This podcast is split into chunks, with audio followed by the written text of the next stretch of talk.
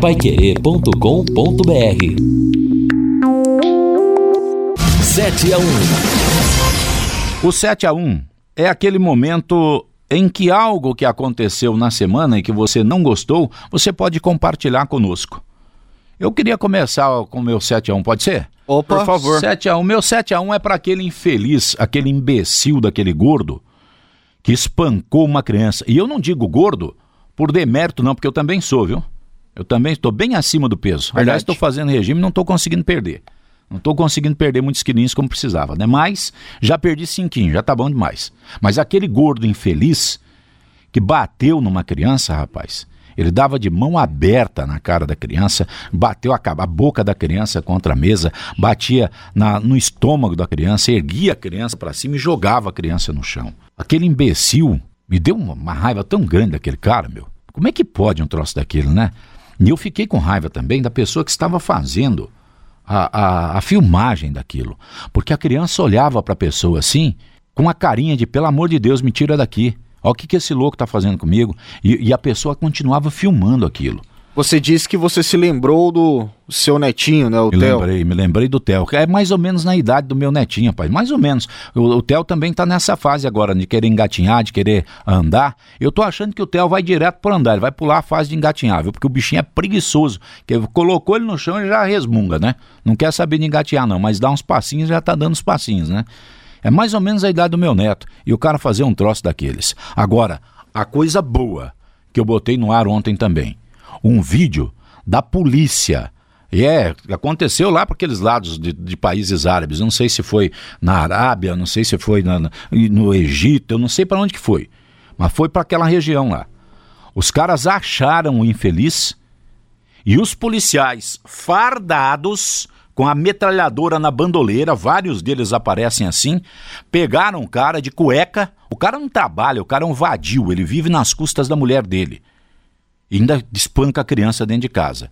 Esse infeliz foi pego pelos policiais, algemado, levado para a rua. A população estava começando a bater no cara. E os policiais chegaram e separaram, tiraram a, a população. Só que daí, os policiais pegaram pedaços de madeira e deram nele. Pegaram umas ripas grandonas assim, ó, e bateram na bunda dele. Mas, olha, eu fiquei feliz com aquilo, viu? Eu me senti vingado com aquilo que os policiais fizeram. Ah, não se pode fazer justiça com as próprias mãos? É, não se pode porque a criança não é você, né? A criança não é parente sua, não é seu neto, né? Eu fiquei indignado com aquele vídeo, viu? Esse foi o meu 7 a 1 da semana. E o seu, Wesley Lemos? O meu 7 a 1 são dois casos. Primeiro, lá no Colégio Estadual Olavo Bilac, em Cambé, uma adolescente de 14 anos procurou a polícia e disse que havia sido vítima de uma tentativa de estupro por outras adolescentes. Pelo menos quatro meninas participaram desta ação uma de 16 anos já foi ouvida pelo delegado Roberto Fernandes da cidade. E, além disso, que já é muito grave dentro de uma escola, dentro de um banheiro da escola, a menina teria sido vítima de uma tentativa de estupro, foi beijada, agarrada à força, tentaram tirar as suas roupas, inclusive peças íntimas. Ela foi extorquida por este grupo. Este grupo pediu dinheiro para ela para parar com as agressões e ela teria pegado cerca de 250 reais escondida da sua mãe para parar com essas agressões. Um caso muito grave, lamentável, dentro de um colégio estadual. E o outro vai para uma escola municipal, né? Escola municipal que fica no Jardim Leonor. Ela é a Leônidas Sobrinho Porto. Lá, a mãe de uma criança diz que ela foi espancada por alguns meninos. A mãe de uma menina de 8 anos, que está na terceira série, afirma que a filha dela foi espancada por diversos meninos que também estudam nessa escola. Lembrando que procuramos o Conselho Tutelar e também a Secretaria Municipal de Educação e ninguém quis falar sobre este caso. Então esses são o meu 7 a 1. O meu 7 a 1, na verdade, até ser outro, só que eu mudei após essa, esta história deste avô, né, que acabou tendo que fazer o parto do filho porque a, do neto, porque a filha foi liberada da maternidade municipal Lucila Balalai pela médica, né, segundo este avô. Então vai para essa história. Essa história ela teve um final fe feliz, ela foi no final positiva, só que o contexto dela foi um contexto muito triste, né, porque é uma cidade de 500 e mais de 550 mil habitantes ter esse tipo de ocorrência é inadmissível, né? ainda mais quando a gente se fala de uma vida de uma mãe, a vida de uma criança.